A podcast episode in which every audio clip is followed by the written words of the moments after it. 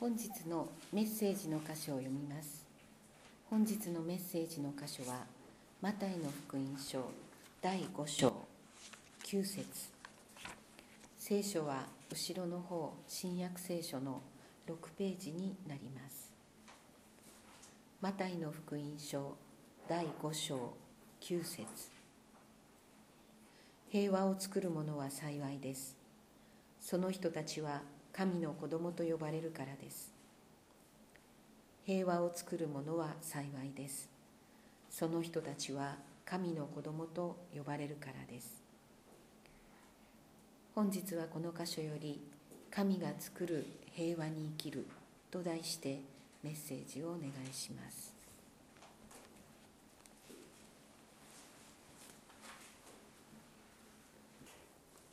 イエス様は平和を作る者は幸いである。と言われました。今平和の中に生きている者は幸いであるとおっしゃらなかった。今平和を享受している人たちは幸いである。とはおっしゃらなかった。平和を作る者は幸いである。彼らは神のことを呼ばれる。と言われた。その言葉の意味を私たちは今日本当に知りたいと思います。もちろん私たちは平和の中に生きていたいし家庭の中にも社会の中にも国家の中にもまた国際社会においても平和があることを私たちは願うしまたそのような中に生きることができたら幸いだと思います。しかしイエス様が平和を作るものは幸いであるとおっしゃったということは私たちの周りには平和がないということが前提となっている前提となっているというかそういう社会が現実にあるという中でイエス様がこれを語られたということを私たちは心に覚えたいと思うのです。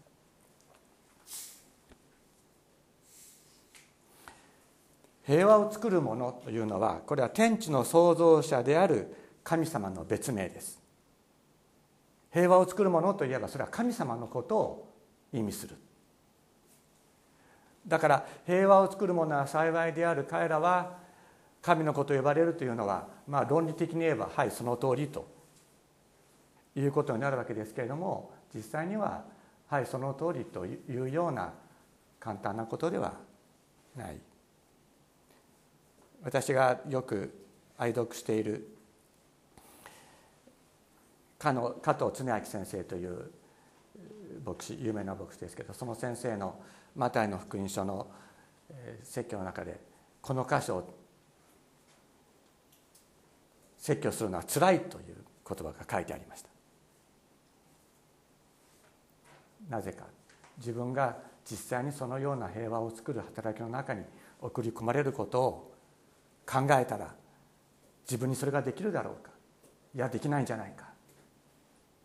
本当に正直な思いを語っておられます。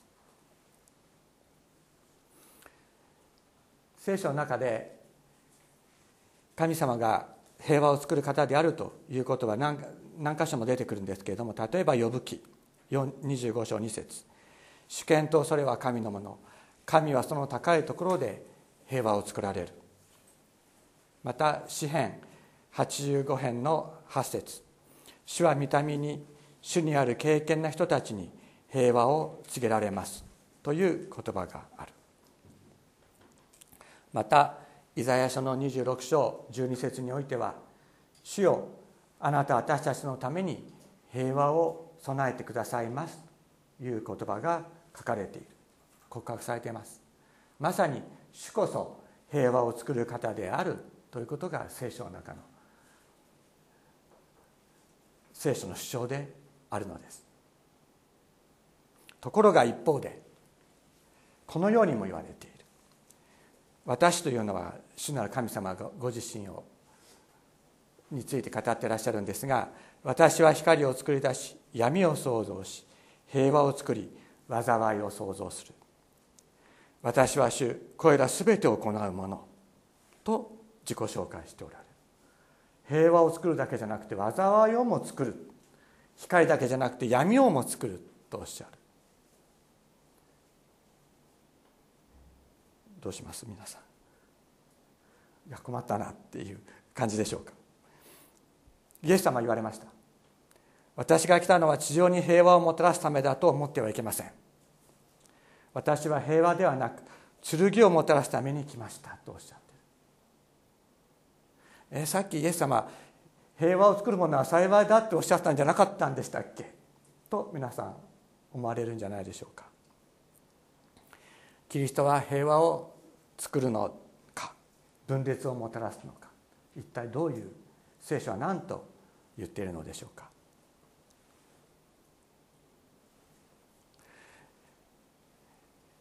イエス様が平和を作られる方法というのは基本的には個人ベースでその働きは広がっていきます。G20 が行われました。ついね。つい最近行われましたけれどもああいう国家間の利害調整という形で平和を何とか保とうとする働きとイエス様が作られる平和というのは根本的に違うということを私たちは心に覚える必要があると思います。イエス様が作られる平和というのはイエス様が私に与えてくださる平和によって十字架の贖いという許しによって私と私とイエス様との間に平和が与えられる。一方的に与えられる。であなたとイエス様との間にもイエス様の十字架の父親による平和が与えられる。そしてあの人とイエス様との間にもイエス様の十字架の贖いによる平和が与えられるそうすると私とあなたとの間にイエス様との平和お互いがイエス様との平和を与えられていることにおいて平和が与えられる。私とあなあの人の間においても同じように平和が与えられる。だからイエス様がこの地に平和をもたらすす方法というのはそれはもう根本的に個人ベースなんです。個人ベースなんです。だから復活の死を述べ伝えようと言われるわけです。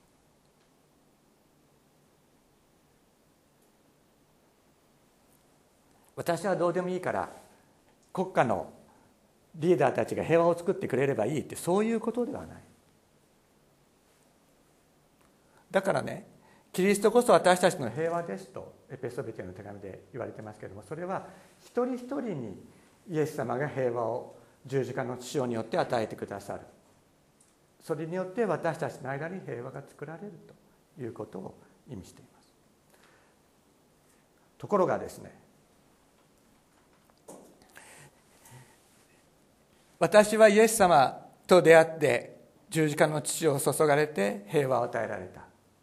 だけどあの人は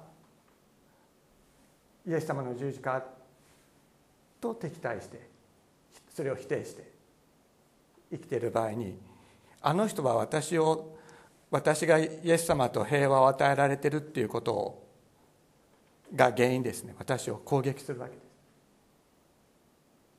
イエス様を信じることによって攻撃されるっていうのはそういうことです。であの人にもイエス様に敵対している場合にイエス様との平和を与えられている私たちを攻撃する。だから剣をもたらすと私がこの世に来たのは平和をもたらすためだと思ってはいけません。私は平和ではなく剣をもたらすために来ましたとイエス様がおっしゃったということはイエス様との間に平和を与えられた者たちがこの地上に生き始めるとそれを攻撃する者たちが現れるということを意味しているのです。私たちは迫害されるということです。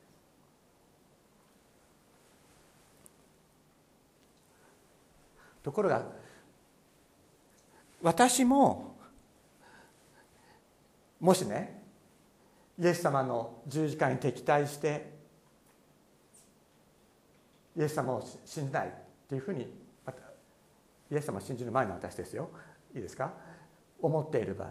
あるいは信じた後でもいや違うっていうふうに思う場合もあるかもしれないけど私がイエス様と敵対している場合では私がイエス様と平和を与え与えられている人を攻撃する側に回ってしまうこともありえるっていうことであるのです。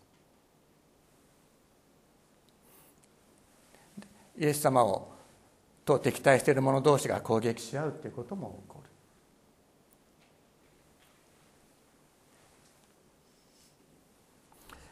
だけどこのみんながイエス様との平和を与えられてお互いの間に平和が満ちていくそういう状況になっていくことを私たちは本当に願いたいと思いますだけどそれまではですね平和と争いがこう混じり合う状態が長く続きます。ですからキリスト者がキリストの平和に生きることの意味を知ることっていうのがやはり本当に重要だ。キリストが与えてくださるこの平和というのは一体どういうことなのかということを私たちは深く知ることが重要です。平和を作るの反対は平和を壊す。ですね。でこれから考えると平和を作るってどういうことかということがすごくよくわかる。平和を壊すのはものすごく簡単です。ものすごく簡単です。私が正しいって言えばいいんです。私が正しいって言えば平和は簡単に壊れます。もうその一言で壊れる。悪魔が私たちにささやくのはあなた正しいよ。あなた正しいよ。さあ自分が正しいって言えばいいんだよっていうのが悪魔のささやきなんです。だけど私は正しいと主張した時に必ずそこに否定される人が出てくるんです。私は正しいという時はあなたは正しくない。間違ってるのはあなたというそういう主張が出てくる。それはまさに愛の否定。であります。私と私は正しいという主張が対立し合い相互に否定し合いそれが争いに発展していく。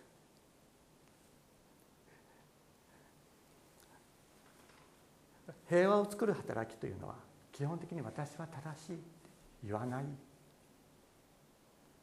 というところから始まるわけです。イエス様は自分の正しさを主張しなかったんですイエス様は自分の正しさを主張すれば十字架にかかることはなかったんです。罪を犯さなかったんだから。だけどイエス様は自分の正しさを主張せずに神と人との間の平和を実現してくださいました。このように言われています。マタイの福音書26節。26章の62節から63節。そこで大祭司が立ち上がりイエスに言った。何も答えないのか。この人たちがお前に不利な証言をしているのはどういうことか。しかしはしかしイエスは黙っておられた。マタの福音書27章になると12節14節。ピラトはイエスに言った。あんなにもあなたに不利な証言をしているのが聞こえないのか。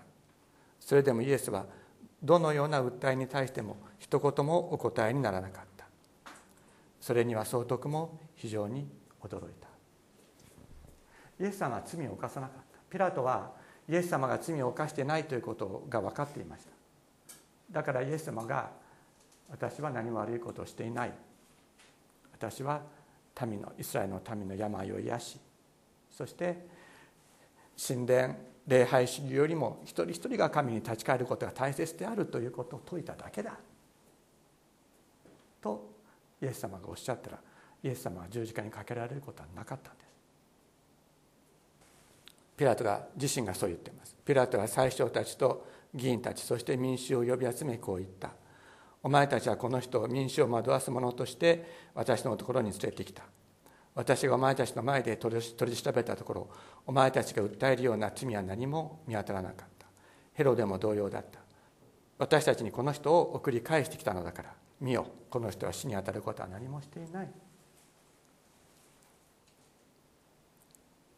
しかしイエス様は罪に当たることは死に当たるような罪は何もしていないにもかかわらず何も罪を犯さなかったにもかかわらず自ら十字架にかかって死んでいかれるのです。イエス様はマタイの福音書の5章の三条の説教の中で言われました。自分の敵を愛し自分を迫害する者のために祈れと。これは自分の正しさを超える愛の祈りであります。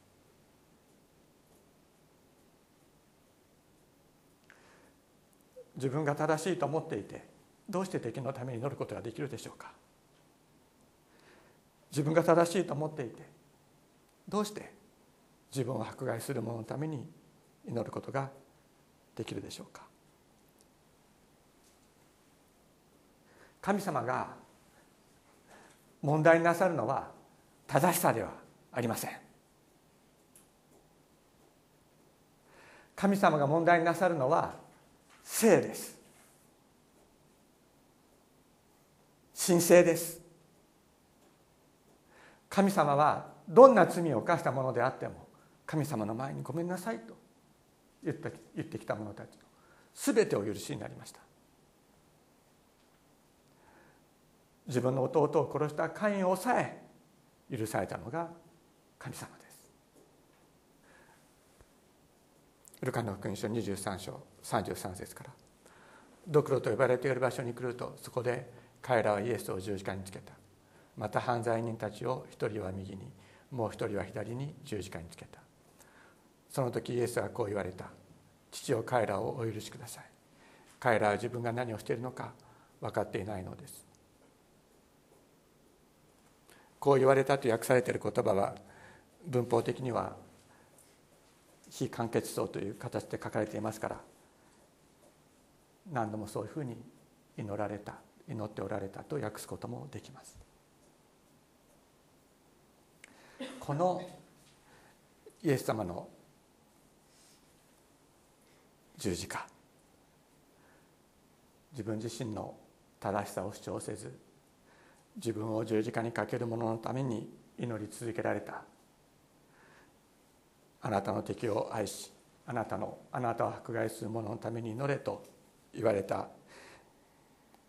正しさを超える愛その愛の祈りを聞くときに私たちの自分は正しいという思いが砕かれていくのです。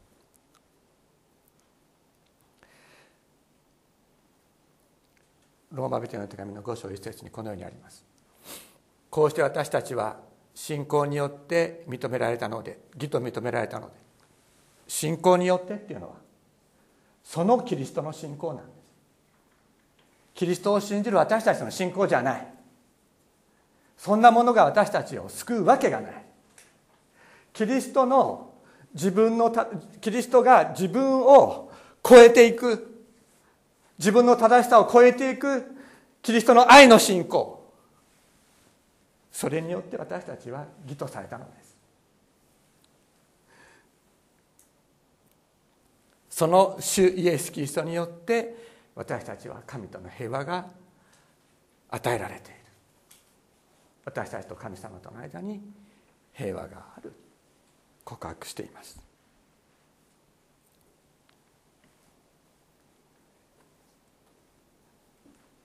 さらにローマ人への手紙の中でパウロは告白します。こういうわけで今やキリストイエスにあるものが罪に定められることは決してありません。なぜならキリストイエスにある命の御霊の立法が罪としての立法からあなたを解放したからです。肉によって弱くなったため立法にできなくなったことを神はしてくださいました。神はご自分の御子を罪深い肉と同じような形で罪の清めのために使わし肉において罪を処罰されたのです。それは肉に従わず御霊に従って歩む私たちのうちに立法の要求が満たされるためなのです。11節イエスを死者の中からよみがえらせた方の御霊があなた方のうちに住んでおられるならキリストを死者の中からよみがえらせた方はあなた方のうちに住んでおられるご自分の御霊によってあなた方の死ぬべき体をもう生かしてくださいます。神の御霊に導かれる人は皆神の子供です。あなた方は人を再び恐怖に陥れる奴隷の霊を受けたのではなくことする霊ことする御霊を受けたのです。この御霊によって私たちはアッバ父と呼びます。私たちが天のお父様と心の底から神様に向かって呼びかけることができる。それはイエス様の十字架の血が私たちの中に注がれ私たちが神様との間に平和を与えられているからであります。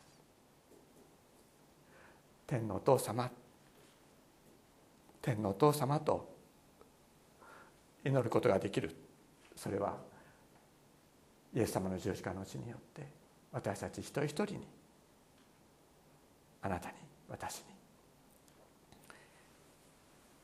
イエス様の十字架の平和。イエス様の平和が与えられているからであります。いいですか？私たちが天のお父様と呼ぶから平和が与えられるのではなくて平和が与えられているから天のお父様と呼ぶことができるのです。これ順番逆に考えると大変なことになっちゃう。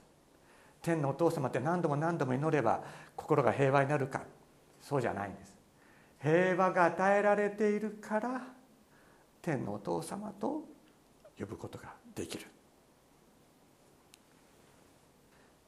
エペソビティの手紙2章14節から実にキリストこそ私たちの平和です。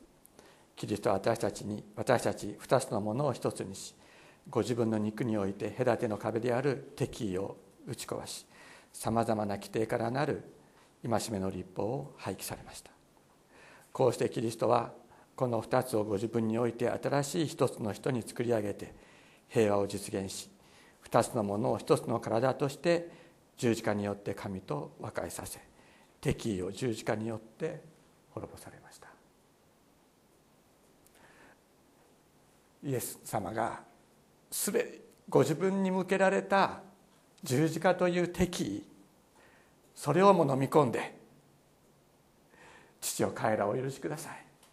彼らは自分で自分が何をしているのか分かってないんですと言って祈り続けられた。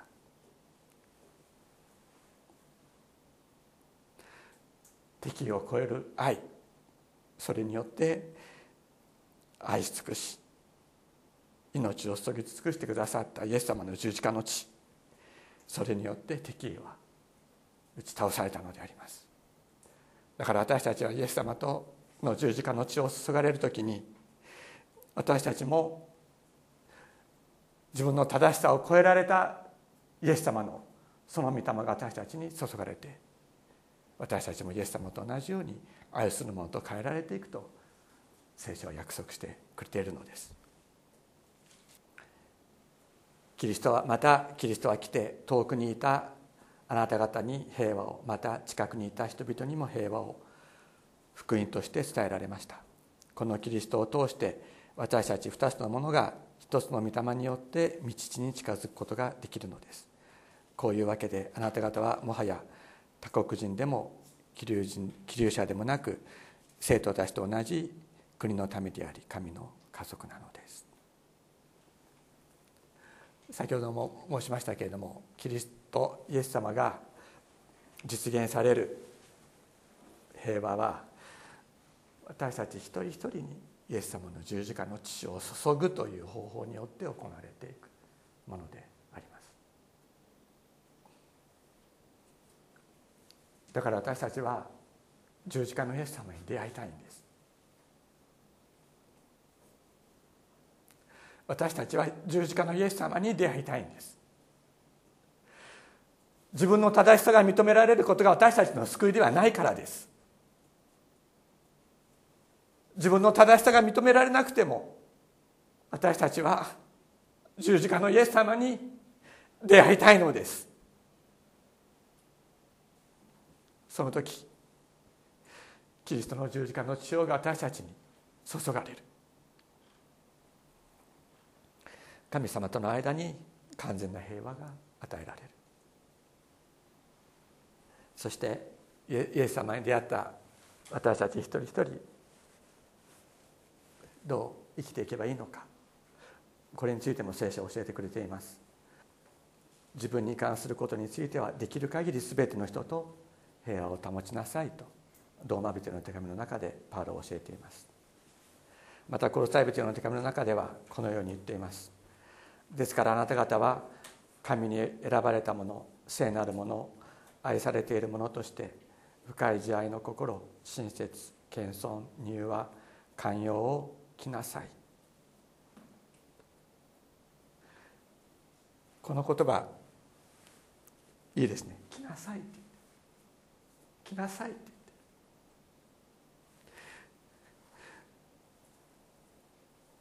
深い慈愛の心は私にありません。親切もありません。謙遜もない。柔和もない。寛容もない。だけどそれを来なさいとおっしゃってくださって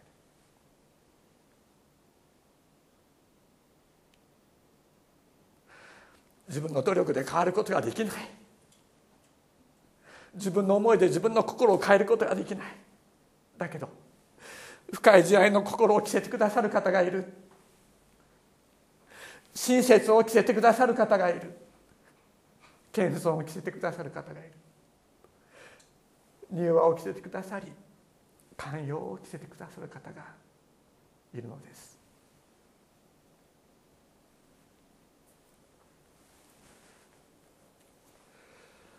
互いに忍耐し合い誰かが他の人に不安不満を抱いたとしても互いに許し合いなさい。主があなた方を許してくださったようにあなた方もそうしなさい。そしてこれら全てののこれら全ての上に愛をつけなさい。愛を着なさいと言ってる。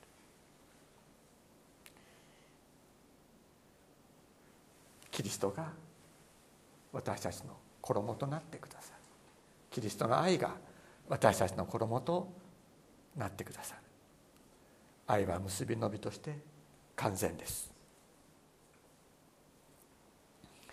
キリストの平和があなた方の心を支配するようにしなさい。そのためにあなた方も召されて一つの体となったのです。また感謝の心を持つ人になりなさい。キリストの言葉があなた方のうちに豊かに住むようにしなさい。知恵を尽くして互いに教え忠告し合い死と賛美と霊の歌により感謝の心を持って心から神に向かって歌いなさい。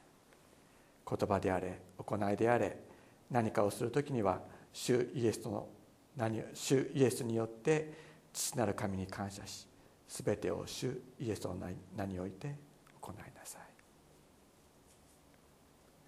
キリストの言葉があなた方のうちに豊かに住むようにしなさい。日々読む聖書の言葉それが自分の心に住まうように。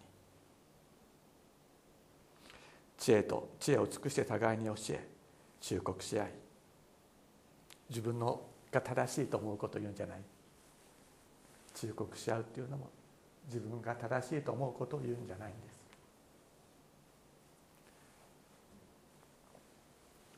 と賛美と霊の歌により感謝を持って心から神に向かって歌いなさい。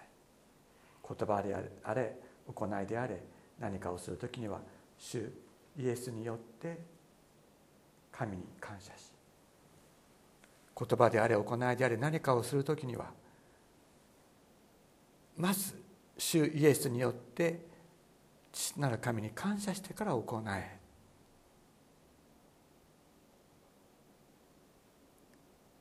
そして全てを主イエスの名において行いなさい。主イエスの名において行うということは主イエスの名代として行え。主イエスの名代として行え。ということです。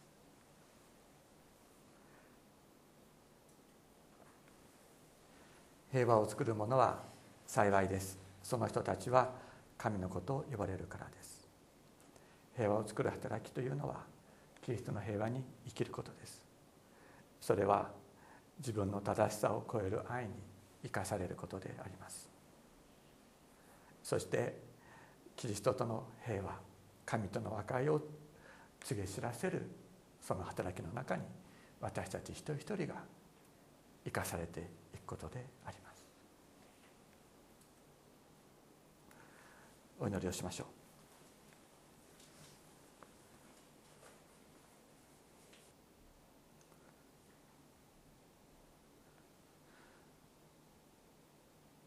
主イエス様。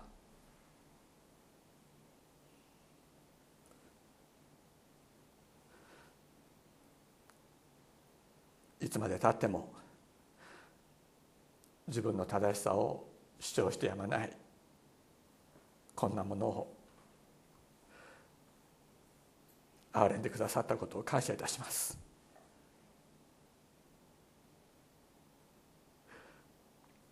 私には私たちにはこの自分の正しさという壁を自分の力で越えていくことはできません。許してください。ただ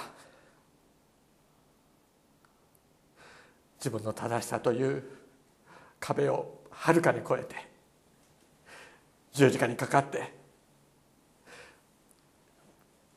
ご自身を十字架にかける者たちのために祈り続けられたイエス様。ただあなたの十字架の血を注いでください。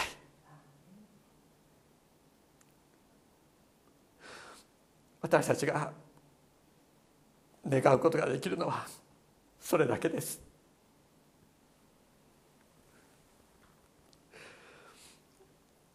どうぞ。この自分に絶望している私たちを憐れんであなたの父を注いかけてかけてくださいますようにお願いいたします。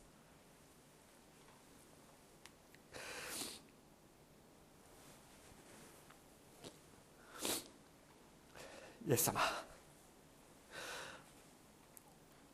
ありがとうございました。あなたの十字架。あなたの父によって。こんなにも心満たされ天皇お父様と祈りながら生きていくことができるようにしてくださいました。あなたのご愛感謝します。あなたの十字架の血を褒めたたえます。今痛みの中にある一人一人ここに来たくても来ることができないであるいる一人一人。どうぞ。そこをあなたが訪れてくださってあふれるように注いでください。癒してください。